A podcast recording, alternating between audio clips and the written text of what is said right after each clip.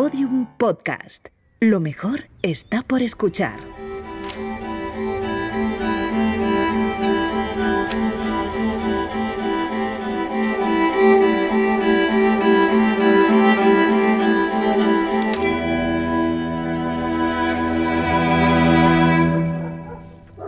Si nos vieran desde el cielo seríamos tres puntitos de colores que avanzan en medio de un inmenso paisaje amarillo. Es una mañana muy fría de abril y paseo junto a dos mujeres por el sendero que atraviesa kilómetros de campos sembrados de trigo.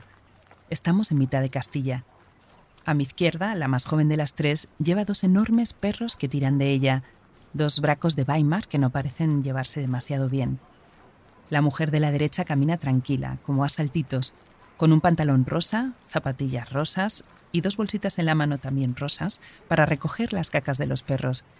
Y en medio estoy yo, peleándome con el viento y el pelo en la cara mientras trato de grabar nuestras conversaciones. Esa mañana no nos cruzamos con ninguno de los casi 400 habitantes que tiene Ciguñuela, el pueblo de Valladolid en el que estamos. No hay ni un peregrino del Camino de Santiago que pasa por aquí nadie en la iglesia de San Ginés ni en las casitas bajas que la rodean. Solo se ve algún tractor a lo lejos y las cigüeñas despistadas por el frío. Mavi, la chica que pasea a los perros, compró hace un año junto a su marido, Javi, una casa con terreno en este pueblo, a 12 kilómetros de Valladolid. Quiere montar una guardería canina y un negocio para mascotas. Hasta ahora ha sido profesora de baile y de pilates, por eso lleva un tiempo haciendo cursos de empresa y de adiestramiento de perros, aunque ya se ve que tiene madera para ello. Mavi viste mallas negras, zapatillas y forro polar color púrpura. Tiene 41 años, mucha energía, el pelo más bien corto, ondulado, la nariz pequeña y la risa fácil, muy fácil y muy fuerte. Yo diría que su risa es el mejor reflejo de su personalidad. Sus ojos son alegres, enmarcados por unas cejas finas como dos pequeños arcos dibujados y unos pómulos altos y carnosos que le dan un aspecto aniñado. Judith, la mujer de Rosa, tiene 58 años y unos rasgos muy parecidos. El mismo color de pelo castaño que Judith lleva liso y por el hombro, la nariz recta y fina, y un labio superior que casi desaparece cuando sonríe. Y sonríe mucho también, mostrando una larga hilera de dientes perfectamente alineados y casi idénticos a los de Mavi. Son madre e hija, es indiscutible. Se llevan solo 17 años. Se conocieron el verano pasado. Esta es la historia de Judith y de Mavi, de todo lo que las separó hace 41 años y de todo lo que las ha unido de nuevo.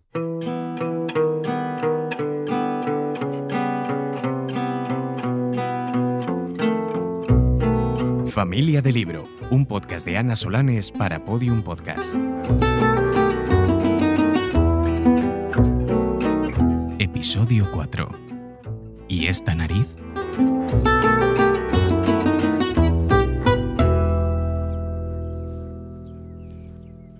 Mavi siempre tuvo la sospecha de que era adoptada. Desde niña lo sabía, o lo intuía más bien, porque no tenía ninguna certeza. No había pruebas más allá de unas facciones que nada tenían que ver con las de su familia. O sea, yo veía a mi hermano y a mi padre que se parecían entre ellos, que tenían pues uno la nariz, el otro lo que sea, y yo decía, es que no tengo esos rasgos que son predominantes, yo no los tengo. Nos hemos refugiado del viento en la única habitación caliente de su nueva casa. Una construcción enorme, aún en obras, que ellos mismos van renovando poco a poco. Puertas antiguas, un jardín rodeado por una valla de piedra, ladrillos, cubos, cables. Los perros roncan a nuestro lado y las tres nos sentamos a charlar del giro inesperado que han dado sus vidas.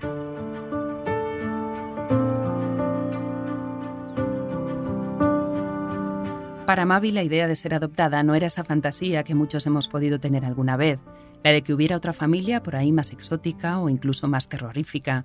Para ella era casi una certeza, y por eso, desde que era muy pequeña, se lo preguntaba cada cierto tiempo a sus padres y a sus hermanos mayores. Todos se lo negaban como si fuera una locura de la niña. ¿Adoptada? ¿Pero qué dices? Sin embargo, su intuición y la imagen que le devolvía el espejo le decían que no, que esa no era su familia biológica, que ella y su nariz tenían que venir de otro sitio. Claro, pues por ejemplo mi, mi, padre tiene la nariz pues más tipo miliki, digámoslo así, más, más gordita. Mi hermano no la tienen tanto, porque mi madre tiene una nariz un poco más aguileña, entonces más finita, pero sí que tienen una nariz pues más regordetilla. Claro, yo no. Y siempre he tenido una nariz muy pequeña. Entonces era como algo tan dominante en mi casa que y mis tíos también eh, no cuadraba. Era como que no. Eh, los ojos, las cejas, mm, no. Por un lado, esos rasgos que no cuadran y luego las bromas en los colegios. Un comentario aquí, un secreto que no se sabe guardar, una palabra que se le escapa a alguien. Lo normal es que nadie se lo tome en serio, pero Mavi sí. Yo no recuerdo quién me lo diría, pero es verdad que en el colegio alguna niña me lo dijo y fuera del colegio creo que también. Entonces fue algo que a mí se me quedó pues bueno, como, digo yo, como mi alma sentía que era verdad, que era adoptada.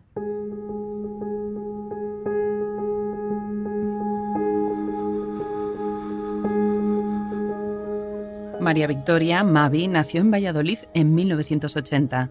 Ya, el suyo no es un acento de Valladolid, sino de Jaén, porque en Jaén ha vivido desde que tenía un día hasta los 30 años. Mavi ha crecido feliz en una familia grande, su madre, Cristina, era profesora de educación física en el colegio privado donde ella estudió también, y su padre, Ramón, era perito agrícola y por eso se trasladó de Madrid a Jaén, por los olivos. Tuvieron un primer hijo, un segundo niño tres años después, y luego el ginecólogo le dijo a su madre que le resultaría difícil volver a quedarse embarazada por algún problema con su matriz. Pero la pareja se había quedado con ganas de tener una niña y lo intentaron durante años tendrían que pasar 14 años para que consiguieran un nuevo embarazo, el de su última hija, que ya sería la número 4. Porque siete años antes había llegado Mavi, y lo hizo de la manera más casual. Un día, charlando con los churreros del barrio, les contaron que ellos habían adoptado una niña en una clínica de Valladolid. Les dijeron que era sencillo, que se ocupaban de todos los trámites, así que se pusieron en contacto con ellos. Y justo dijeron, pues mira, hay una chica que quiere dar a, a su hijo en adopción. No sabían tampoco si era niña o qué. Y pues bueno, el día que nací llamaron a, llamaron a mi madre y le dijeron, una niña ya ha nacido, vente para acá. Y mi madre cogió, se vino para Valladolid y al día siguiente estaba con ella. El 26 de octubre del 80 nació Mavi. El día 27 ya estaba en Jaén en brazos de su madre adoptiva. Los trámites y requisitos de adopción han cambiado mucho en 40 años pero en 1980 podía ser así. Rellenabas la solicitud y un tiempo después te llamaban y recogías a tu bebé. Con un día de vida, la piel de Cristina es la primera que Mavi conoció. Su olor, su voz, sus cuidados. Y por eso su madre siempre la sintió tan hija suya como a los otros tres, como si la hubiera parido ella. Nunca pensaron en contarle la verdad, por miedo a que sufriera o que se sintiera diferente o menos querida, por miedo a que tuviera algún problema de identidad o de rechazo que su madre, como profesora, había visto en otros niños adoptados. Ellos querían evitarle todo aquello, e incluso Mavi dice que a veces sentía que era la más mimada, seguramente por ese instinto de protección. Pero para sostener una historia sólida que se mantenga toda la vida, tienes que construir una verdad paralela. Hay que atar muy bien todos los cabos, cuidar todos los detalles, como si fuera una coartada. Sus hermanos mayores, que entonces eran niños de 10 y 7 años, prometieron que jamás se lo dirían a nadie. Pero también estaban los tíos, los primos, los otros profesores del colegio o los vecinos del barrio, que nunca habían visto ese tercer embarazo. Era mucha gente y todos supieron mantener el secreto mucho tiempo, a pesar de la intuición y las preguntas de Mavi. Una de esas preguntas, claro, venía de su propio DNI, de la casilla donde pone lugar de nacimiento. Pues me contaron que había nacido a los seis meses, porque toda mi, o sea, mi familia es madrileña y mis hermanos han nacido en Madrid. Entonces, claro, yo siempre era como, como todo el mundo ha nacido en Madrid y yo porque he nacido en Valladolid.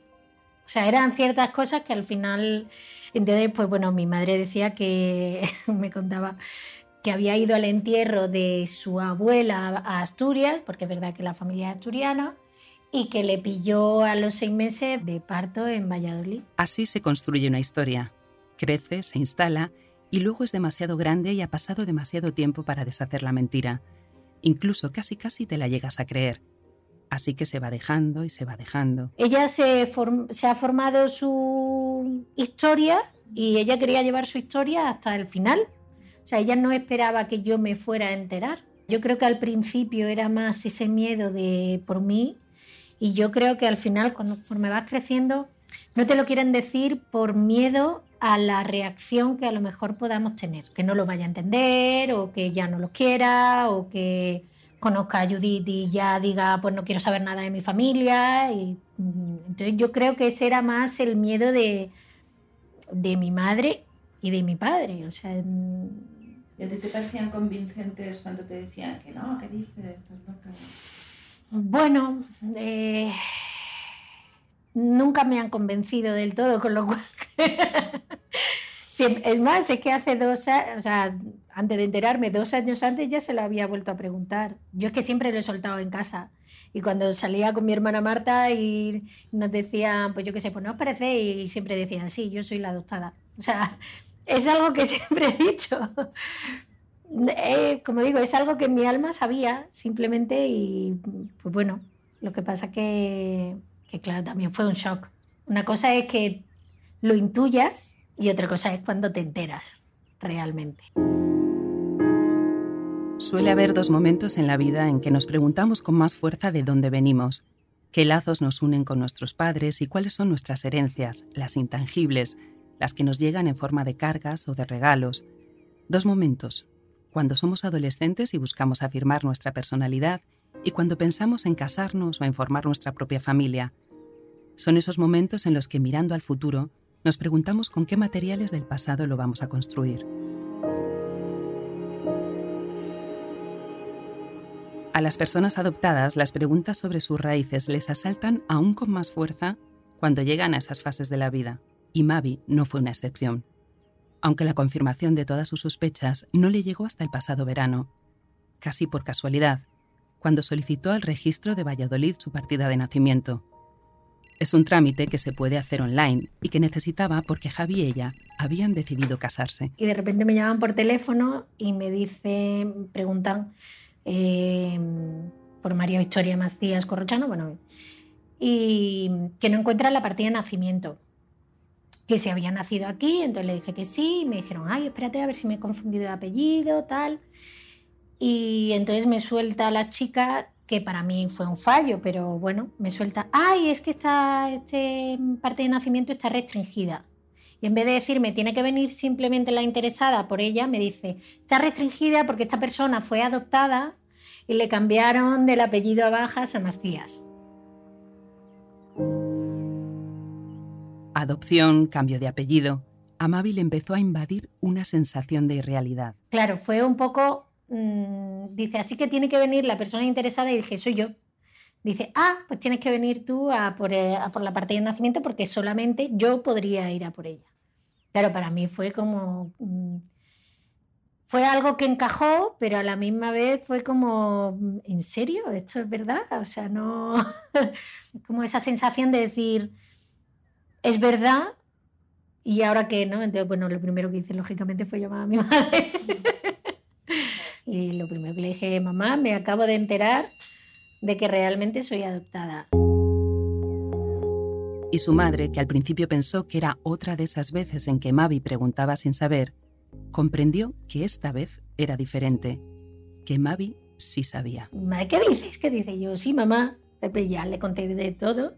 La pobre pues se puso pues un poco a llorar, a llorar y que pues bueno, que ya lo lo había hecho por, el sentimiento de ahorrarme lo que ella pensaba que, que, me podría ocurrir, que es lógico, que también es verdad que el tema de la adopción ahora no se ve igual que antiguamente. Y nada, bueno, yo la tranquilicé y le dije que no, no pasa nada. a su padre prefirió decírselo en persona porque andaba delicado de salud y quería tenerle cerca para darle un abrazo. Fui a Jaén, lo cogía él solo y le dije, papá, me he enterado que soy adoptada. También se puso a llorar un poco y es que no sé si lo hemos hecho bien, tal, y le digo, lo había hecho lo mejor que habéis sabido y lo había hecho fenomenal. Digo, yo, es que, es verdad, o sea, yo he vivido súper bien, tengo unos padres maravillosos y es que no me puedo quejar de eso. Y entonces, nada, pues le dije lo mismo. Digo, claro, él estaba preocupado y le dije, papá, ¿tú me quieres menos por ser adoptada? Y dice, no. Digo, pues yo a ti tampoco. Así que... Los años 80 fue quizá la última década en la que la adopción seguía siendo un tema tabú en las familias. Mavi entiende las razones de sus padres, les consuela y al mismo tiempo siente cierto alivio al darse cuenta de que todo encaja, que era cierto, que no está loca. Pero tras la conversación con la funcionaria del registro, se le abrió un abismo delante. Se le agolparon preguntas que daban mucho vértigo. ¿Quiénes eran sus padres? Porque si esas personas con las que ha crecido y a las que llama mamá y papá no son sus padres biológicos, ¿dónde están entonces? ¿Y por qué la dieron en adopción nada más nacer? La imaginación inevitablemente se dispara. Todos hemos visto muchas películas sobre el dolor o el engaño que hay detrás de algunas adopciones, o esas historias tremendas de niños robados que siguieron ocurriendo en España hasta los años 80. Lo primero que hizo Mavi fue asegurarse de que en su caso todo había sido legal y consentido. ¿Cuál es entonces la historia que hay detrás de su adopción? Sus padres tampoco tenían más datos sobre aquella chica que quiso dar a su bebé en 1980. Pero lo que sí está claro es que dar a un recién nacido en adopción tiene que ser por fuerza algo muy doloroso.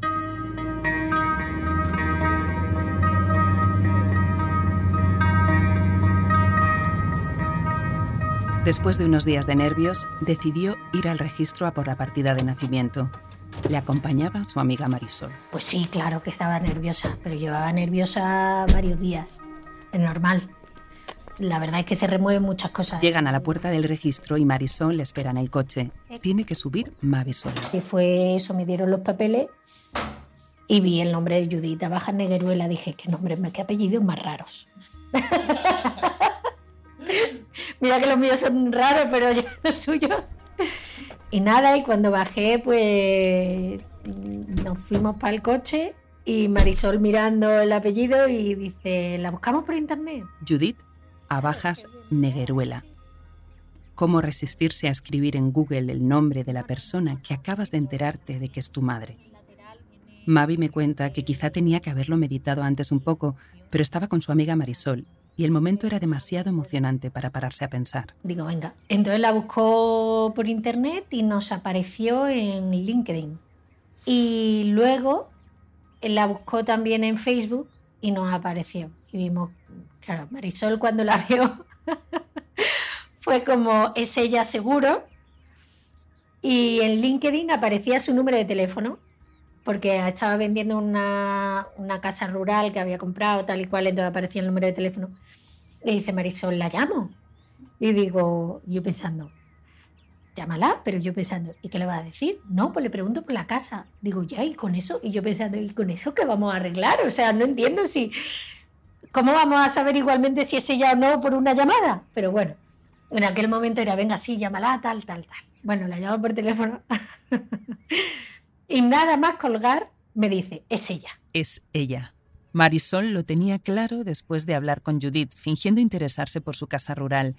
Y lo mismo dijo cuando vio sus fotos en Facebook. Claro, es que nos parecemos mucho. Y en la foto sí se veía, los ojos son iguales, son iguales. Mavi no espera ni a llegar a casa. Le escribe un mensaje en Facebook desde el mismo restaurante donde van a comer Marisol y ella. Hola Judith, soy Mavi. Eh, me acabo de enterar de que soy adoptada y en mi partida de nacimiento vienen tus datos. Entonces quería saber si eres tú mi madre biológica o no. Y si te quieres poner en contacto, pues este es mi número de teléfono. Y si no, te agradecería que por lo menos me dijese si eres tú o no, para si, eh, si tú no eres, pues seguir buscando. A pesar del parecido, Mavi tiene claro que caben todas las posibilidades. Que no le contestara, que sí fuera ella, pero no quisiera saber nada, o hasta que no fuera su madre. Es que la foto parece un poco guiri. Quizá al verla tampoco me conectaba mucho, era como... Claro, me decía, se parece un montón. Y yo decía, bueno, pero si es que parece un poco guiri. O sea, era como... Porque yo cuando la vi también dije, pero si pareces inglesa. Claro, sí. Sí, sí, sí, siempre me lo han dicho. Judith escucha atenta todo lo que cuenta Mavi y asiente. Está acostumbrada a que le digan que tiene cara de inglesa.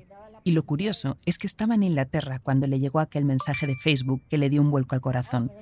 De hecho, ha vivido los últimos 30 años en el Reino Unido y solo últimamente le daba vueltas a la idea de volver a España, a Valladolid, donde aún vive su hermana. Leyó el mensaje y ella misma, sin pensárselo, con las manos temblorosas de la emoción, le contestó de inmediato. Las dos tienen guardado todo lo que se han escrito en estos meses, centenares de mensajes.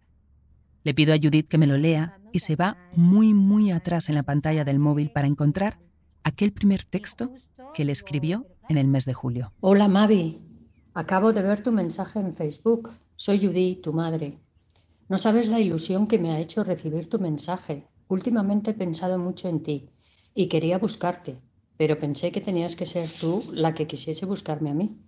¿Vives en Valladolid? De ahí pasaron al WhatsApp y enseguida a una videollamada. ¿Qué se sentirá al ver la cara de tu madre o de tu hija ya adulta por primera vez?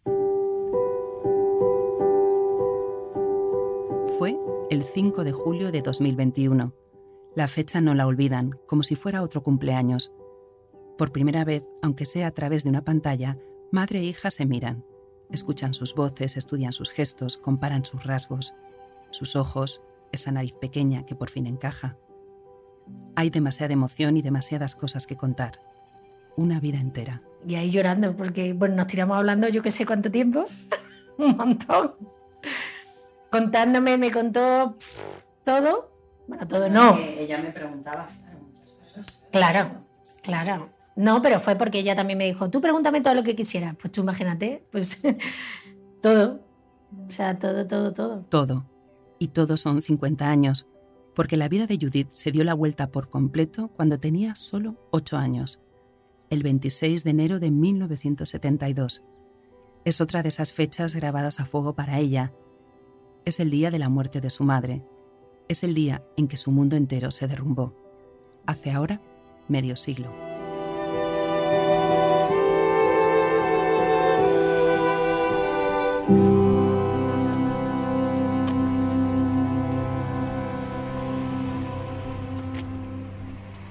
Unas semanas antes de viajar a Valladolid, quedé con Judith por primera vez.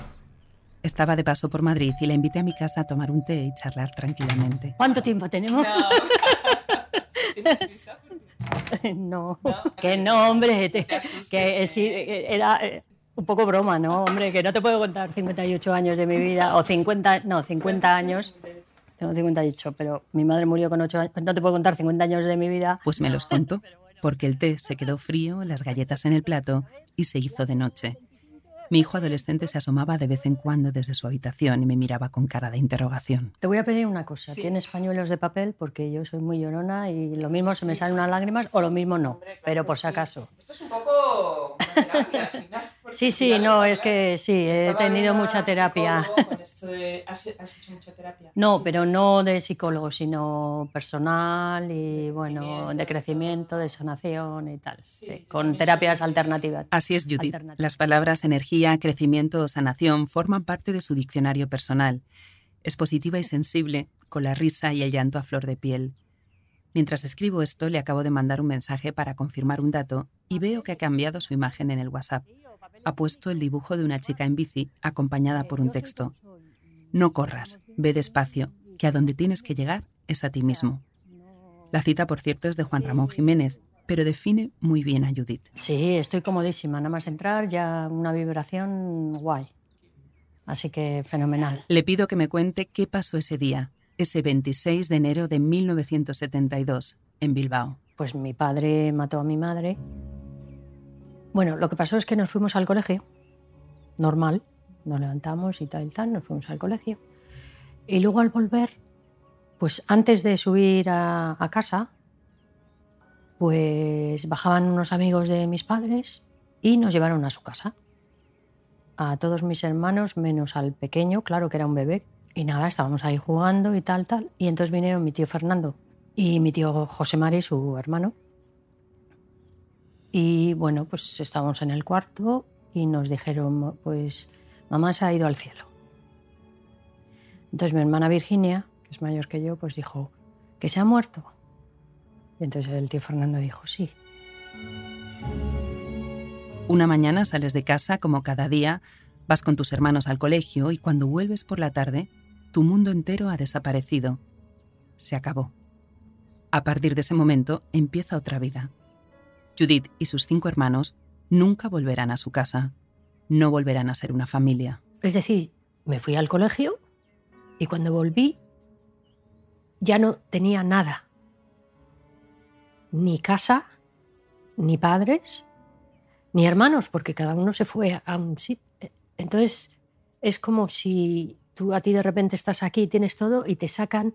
O sea, yo cuando hice la terapia y descubrí por qué me ponía a llorar cuando empaquetaba cajas y por qué me he comportado yo como me he comportado en mi vida, siempre de un sitio a otro, cambiando de casa, cambiando de chico, cambiando tal, todo el rato, todo el rato. Y es porque estaba buscando mi hogar, porque lo perdí. Los Abajas vivían en el centro de Bilbao, en un edificio que pertenecía a su familia, gracias a la fortuna que había hecho el abuelo con varios negocios y una fábrica en la que trabajaba el padre de Judith. Tenían seis hijos, el mayor de 12 años y el pequeño un bebé de solo un año. Ahora, con su madre muerta y el padre en la cárcel, hay que tomar decisiones rápidas. Los tres hermanos de la madre se reparten a los niños de dos en dos. Judith y el más pequeño se van a vivir a Valladolid con su padrino Fernando, su tío favorito, que ya tiene dos niñas y otro que nacerá dos años más tarde. Judith y sus hermanos se separan, empiezan nuevas vidas en nuevas ciudades y sin saber exactamente qué ha pasado. Nadie les cuenta la verdad. Su madre ha muerto, sí, pero ¿y su padre? ¿Dónde está? Mis abuelos tienen o tenían un apellido medio alto en, Bilbao, es decir, tenía fábricas, edificios, o sea, tenían dinero. Pero mi padre era muy juerguista y entonces eh, mi abuelo le daba el sueldo de mi padre, se lo daba a mi madre, porque sabía que él se lo gastaba. Entonces, no sé si había maltrato físico, sino más de que se iba de juerga o yo qué sé, o volvería borracho, pero no creo que maltrato físico. Lo que sé es que mis tíos, los hermanos de mi madre, le dijeron a mi madre, sepárate y te vienes. Parece que su madre lo tenía decidido. Estaba esperando que su marido se recuperara de las secuelas que le había dejado un accidente de coche para coger a los niños y marcharse. Sus hermanos le ayudarían con todo. Pero no le dio tiempo.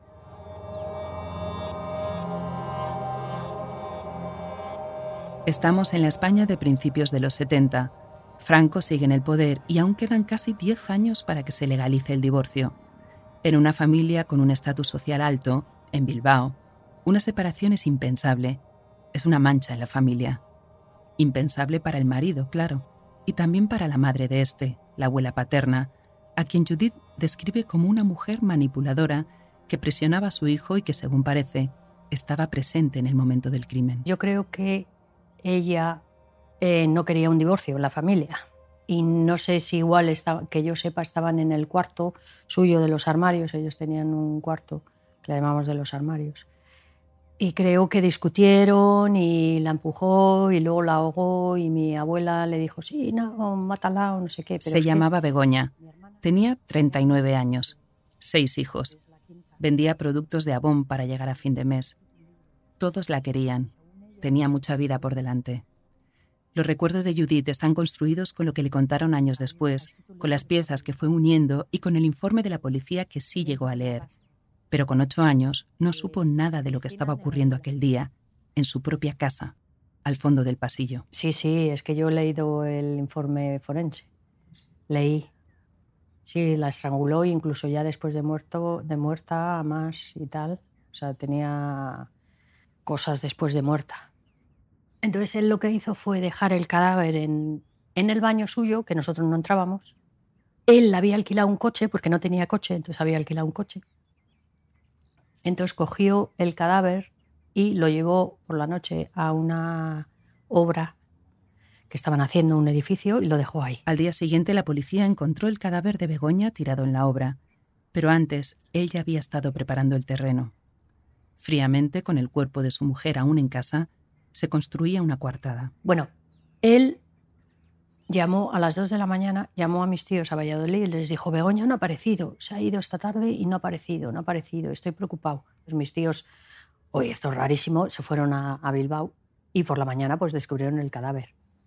Y mi padre llorando ah, y tal, entonces, pero mis tíos sospechaban de él. Sospechaban porque sabían que su hermana estaba a punto de separarse, pero él seguía en su papel de viudo destrozado estuvo llorando en el entierro, fingiendo ante todos sin imaginar que las miradas de la policía ya estaban puestas en él. Entonces luego encontraron, no sé quién, si un policía o mis tíos, en una chaqueta del armario de mi padre en las llaves del coche alquilado. Y entonces buscaron el coche alquilado y encontraron sangre y pelos en el maletero. No pasaron ni 24 horas hasta que le detuvieron. Fue a la cárcel y el juicio duró un año, pero a los niños seguían sin contarles nada. Porque ¿cómo explicas a unos niños pequeños que es su padre quien ha matado a su madre? ¿Cómo añadir más horror a la desgracia de perder a su madre? En Bilbao, en los años 70, un crimen en una familia conocida sale en todos los periódicos. Los vecinos comentan y la noticia acaba llegando de nuevo al patio del colegio. Pues alguien del colegio de mi hermano le dijo, tu padre ha matado con un cuchillo a tu madre, no sé. Su hermano se lo contó al resto y los tíos no tuvieron más remedio que reunir a los niños, sin saber muy bien cómo decirles la verdad. Ellos eh, fueron incapaces de decirnos exactamente. Entonces dijeron, no, no ha sido con un cuchillo, ha sido eh, bueno, que la ha empujado, que se ha dado un golpe y tal. Y ya está, no volvieron a hablar nunca más, nunca hablaban de mi padre ni nada.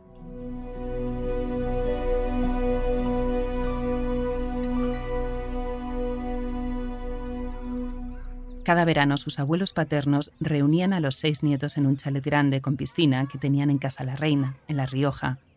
Y allí Judith y sus hermanos recuperaban la alegría de estar juntos, al menos en las vacaciones, durante aquellos veranos, la abuela sí les hablaba de su padre. Nos decía, sí, vuestro padre sí está en la cárcel, pero se arrepiente, ha sido un accidente, tal, os quiere mucho, venga a escribirle. Le escribíamos y tal. Entonces, ¿tú qué piensas cuando has perdido todo? Que si tienes a tu padre y te están diciendo que te quiere, pues lo quieres. Te agarras a lo que puedes. Claro. Entonces, eh, un día me dijo mi abuela, ¿quieres que vayamos a ver a papá a la cárcel? Y fui a verle. Fui la única que fui a verle. Fue a verle una vez, porque tampoco hubo tiempo de ir muchas más. Víctor, el padre de Judith, fue condenado a 20 años, pero cumplió solo seis. Seis años por matar a su mujer y tratar de encubrir el crimen. Lo que pasa es que murió Franco, buena conducta, mi abuela tenía contactos, no sé qué, entonces salió pronto. Después de pasar unos años acogidos por los tíos, los hermanos vuelven a vivir juntos en casa de sus abuelos, los abuelos maternos en este caso, que ya se han jubilado y compran un piso grande en Valladolid para que vivan sus nietos juntos. Pero allí tampoco durarán mucho. Pero claro, mis abuelos eran mayores, súper rígidos bueno, yo no. Buah, mi abuela era un sargento. Buah, madre mía. Entonces yo no, no, no quería estar allí. Y yo quería estar con mi padre. Con su padre. Cuesta creerlo, pero se va a vivir a Casa la Reina, donde el abuelo le ha puesto un supermercado a su hijo al salir de la cárcel. De nuevo cambia de casa y de tutores. Judith es ya adolescente. Dos de sus hermanos se mudan con ella porque allí, con su padre, creen que van a encontrar el cariño y la estabilidad que necesitan. Pronto aparecen otras personas en escena y el sueño, que nunca fue más que eso, se desbarata. Entonces ahí mi padre conoció a una chica que trabajaba en un club, una prostituta, que no tengo nada en contra de las prostitutas, vaya, pero que trabajaba de eso, que tenía tres hijos cada uno de un padre. Entonces, pues se enamoraron y se casaron y mi padre eh, le reconoció como hijos. Judith y sus hermanos empiezan a estorbar allí. La nueva mujer de su padre le acusa de robar dinero de la caja cuando trabajaba en el supermercado de la familia y una vez más le dicen que se vaya. Vuelta a meter sus cosas en esas cajas y maletas que aún hoy le hacen llorar. Se muda una vez más a Bilbao, ahora con los abuelos paternos, para empezar allí el instituto. Tiene 15 años y lleva ya siete, la mitad de su vida, de un lado para otro.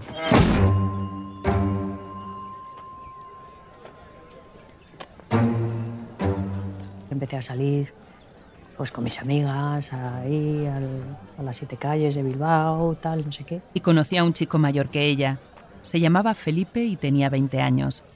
Es el padre de su hija Mavi. Supongo que, era, que lo que pienso es que era la persona que, que me, que me dio algo de cariño, que digamos me hizo caso digo, no sé. Claro, esta persona era un hombre, yo era una niña.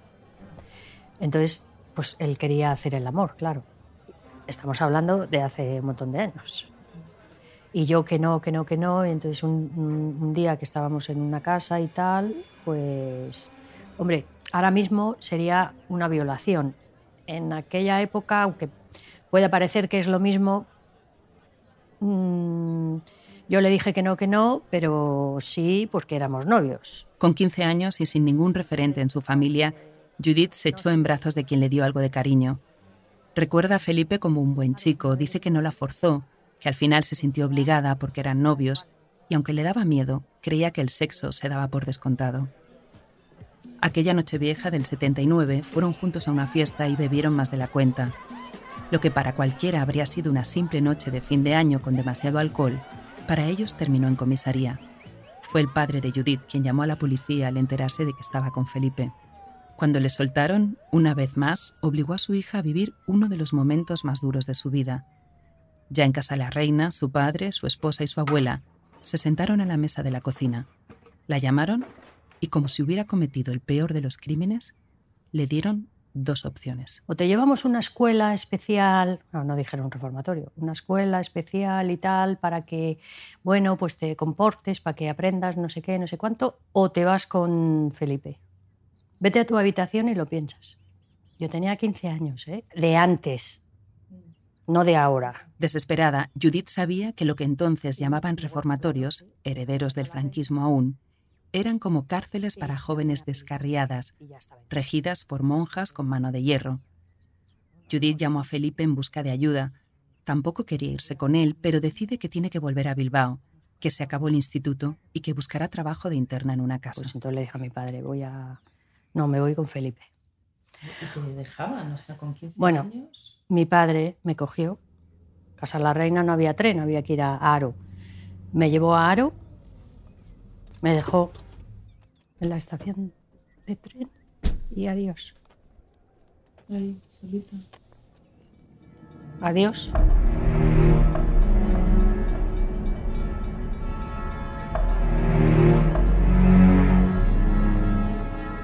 De vuelta a Bilbao, su primer trabajo de interna le falla en el último momento y acaba durmiendo en el suelo de la fábrica de su abuelo, junto al calefactor. Es un 2 de enero. Entra en la fábrica cuando salen los trabajadores y sale a las 6 de la mañana, antes de que llegue nadie. Compra el periódico, mira los anuncios y llama cada día desde una cabina, hasta que encuentra una casa que la contrata de interna. Ni siquiera piensa en ese momento en llamar a sus tíos de Valladolid. Era como que yo me tenía que solucionar las cosas yo. Que lo que me había pasado, yo lo tenía que solucionar. Así he sido siempre. Fíjate, con 15 años. O sea, mm, que fíjate, si hubiese llamado a mis tíos, pues hubiese tenido otra vida. Pero bueno, porque en esa época no estaba embarazada, por ejemplo. Todavía. Todavía. Pero tardaría poco. Los domingos que tiene libres sale con Felipe, pero está con él solo porque no tiene a nadie más. Entonces eh, me quedé embarazada. Y Felipe se quería casar. O sea, Felipe no era malo. ¿Sabes? Yo le tenía miedo y tal, pero no era malo. ¿Y por qué le tenías miedo? No era miedo, era que yo no quería hacer el amor. O sea, es que no era el amor, era. mm, Yo ni disfrutaba ni nada, simplemente estaba ahí, pum, él la hacía y ya está, ¿me entiendes? Como lo que era antes. Cuando se queda embarazada, sí acude a su hermana y llaman a sus tíos, que vienen a buscarla enseguida, sin hacer preguntas, sin reproches. Solo me dijeron, "Mm, ¿te quieres venir con nosotros a Valladolid? Yo les dije sí. Entonces volvimos a la casa y le dijeron a la señora, se viene con nosotros y la señora, pero ¿cómo se va a ir ahora mismo y tal? Y yo me fui corriendo a la habitación, hice la maleta y me fui con ellos.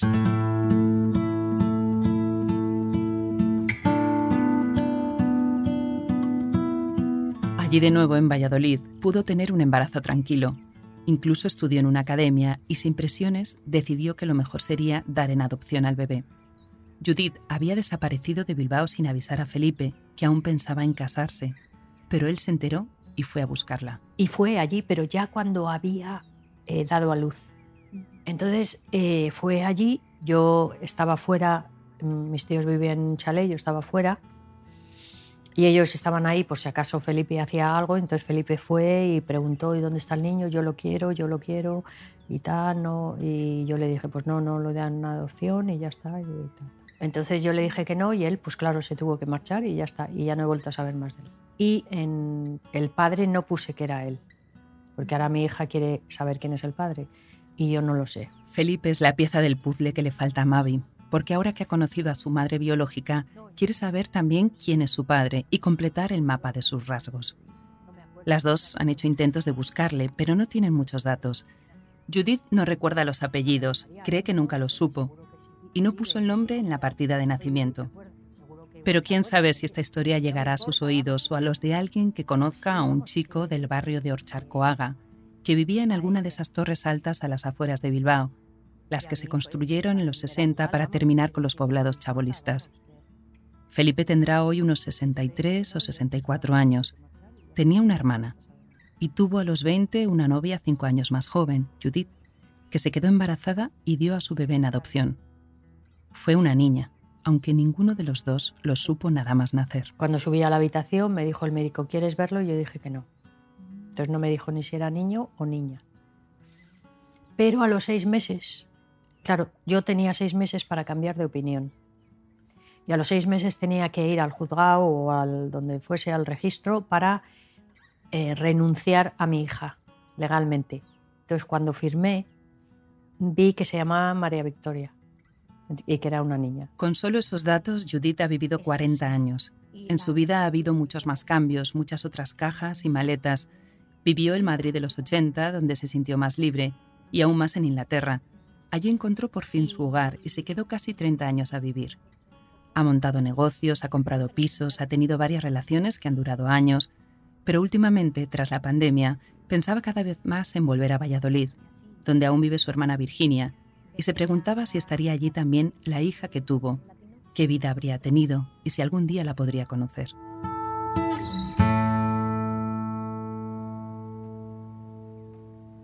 Esta es una de las cosas que más me sorprenden de la historia de Judith y de Mavi, que de todos los sitios posibles del mundo, después de 30 años viviendo una en Inglaterra, en Portsmouth, y otra en Jaén, coincidan las dos, sin saberlo, viviendo en Valladolid, al mismo tiempo, como si algo las hubiera guiado para conocerse al fin. Hay gente que lo llamaría destino, hay gente que, bueno, energía, hay gente que lo llamaría casualidad, pues bueno, cada uno que piense lo que, lo que quiera.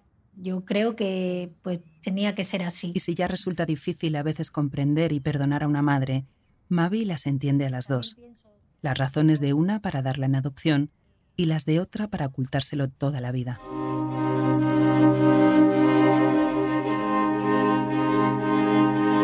Le pregunto cómo se quedó cuando Judith le contó su historia, aquel todo, todo que empezó en su primera videollamada y siguió cuando por fin se pudieron dar un abrazo, mirarse a los ojos y hablar y hablar durante horas. Me quedé un poco loca.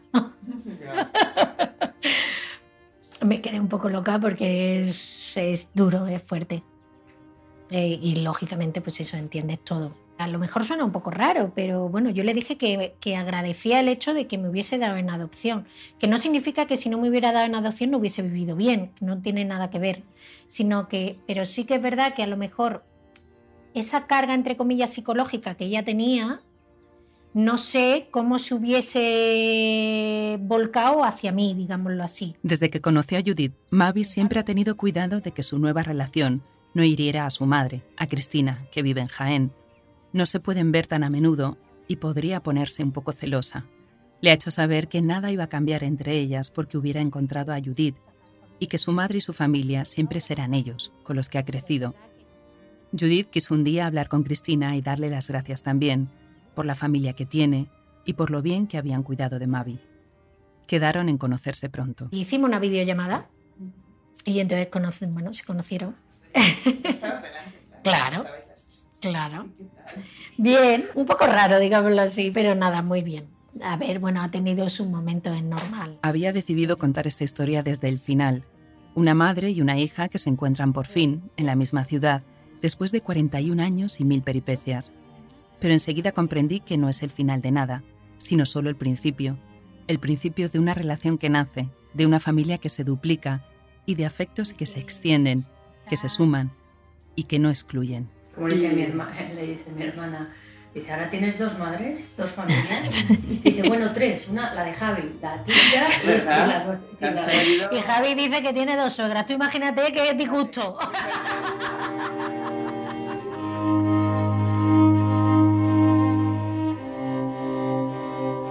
Cada uno de los cinco hermanos de Judith sobrevivió como pudo a la muerte violenta de su madre cuando eran niños. El mayor, Fernando, con una pequeña discapacidad, fue quizá el más estable, aunque tuvo que aguantar los problemas que le traía el padre, ya separado y arruinado, los últimos años de su vida. Virginia estuvo 25 años en un convento como monja de clausura. Le dije medio en broma, medio en serio que haríamos otro capítulo sobre ella. Hoy vive con su marido en el centro de Valladolid y tienen una habitación para Judith mientras ella encuentra un piso cerca. Se acaban de estrenar como los tíos de Mavi. La hermana menor, Cristina, estuvo años enganchada a las drogas.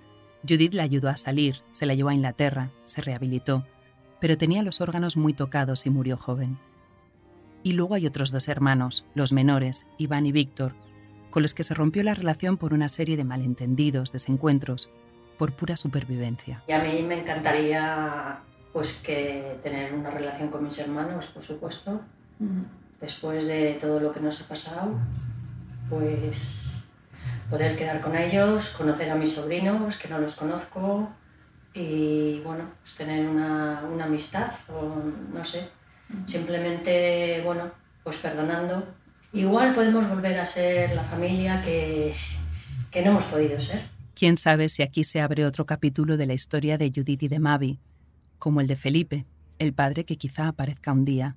Porque en esta historia no hay un final, todo está empezando.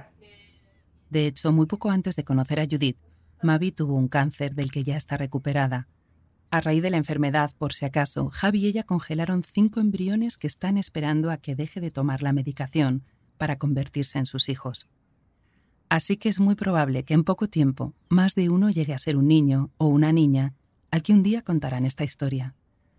Un bebé que crecerá con tres abuelas. No es un final tampoco, pero es, seguro, un bonito principio.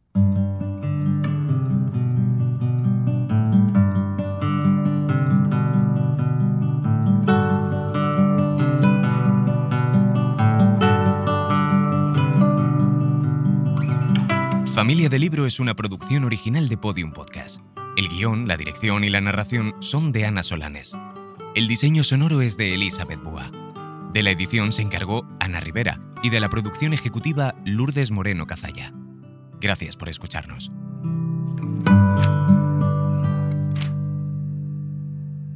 Todos los episodios y contenidos adicionales en podiumpodcast.com. También puedes escucharnos en nuestras aplicaciones disponibles para iOS y Android, y en todos los agregadores de audio.